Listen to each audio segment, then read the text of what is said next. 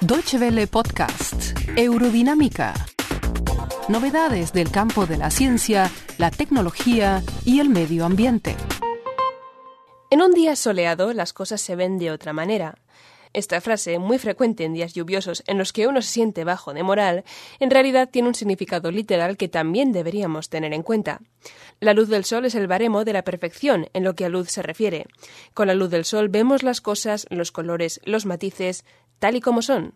Pero cuando el sol se esconde y dependemos de la luz artificial, perdemos esa visión tan detallada.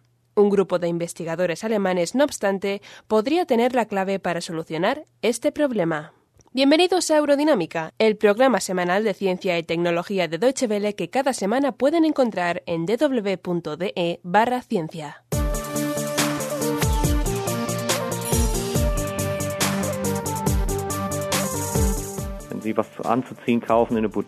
Cuando voy de compras con mi mujer y se prueba un vestido en alguna tienda de ropa, ella a veces me pide que salgamos afuera a apreciar el verdadero color de la prenda, porque las luces del local a menudo son engañosas. ¿No les ha pasado alguna vez que al salir de un centro comercial, una prenda recién comprada que les había parecido negra en la tienda resultó ser azul a la luz del día?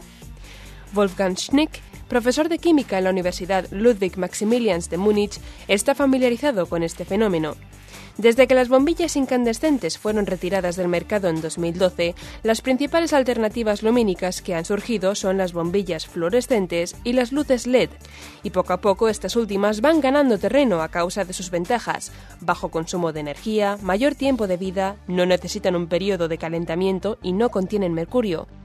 El problema de las luces LED es que emiten luz en un solo color, algo que no resulta suficiente para una visión precisa de nuestro alrededor. Por ejemplo, cuando leemos un libro a la luz de una lámpara por la noche o cuando nos miramos en el espejo del baño por la mañana antes del amanecer, lo que necesitamos entonces es una luz clara y blanca. Y aunque esto suene simple, debemos recordar que el blanco es una mezcla de muchos colores. Con esto en mente, el equipo de Wolfgang Schnick sacó su paleta de colores y, cual artistas al óleo, se puso a investigar materiales de nuevos colores con los que recubrir los diodos de luz en busca de la deseada luz blanca.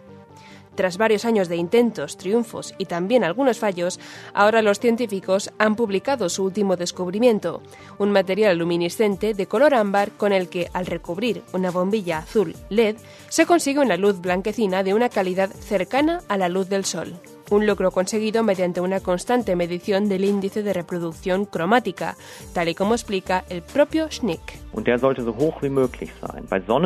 El índice de reproducción cromática debe ser tan alto como sea posible para que la luz sea de mayor calidad. La luz del sol tiene un índice de casi 100, que es la medida a partir de la cual se miden las otras luces. Las lámparas LED actuales tienen un índice de 80 pero gracias a nuestro nuevo material luminiscente, la luz llegaría a un nivel de 90. Expertos afirman que este descubrimiento podría revolucionar el mercado de las luces LED. No solo podríamos comenzar a disfrutar de una luz muy cercana a la luz solar en nuestras propias casas, sino que el ahorro en energía sería impresionante, según Schnick. Si solo en Alemania se cambiaran todas las bombillas de todas las lámparas por luces LED, se podría ahorrar en el país 96 teravatios hora de energía al año. Esta cantidad de energía equivale a la producción total de todas las centrales nucleares de Alemania en 2012 juntas el equipo de Schnick ha resultado finalista en el Zukunftspreis 2013 o Premio del Futuro Alemán por sus avances en las búsquedas de lo que efectivamente podría ser la luz del futuro. Nosotros les dejamos ya recordándoles que nos pueden enviar sus comentarios por Facebook o a nuestra dirección de correo electrónico feedback.spanish.de. Les animamos a que visiten nuestra página web www.de barra ciencia para encontrar más podcasts e interesantes artículos sobre ciencia y tecnología. Y les esperamos la semana que viene aquí, en Eurodinámica. Muchas gracias por su atención. Más informaciones sobre nuestros contenidos en nuestra página de internet www.de y en Facebook y Twitter.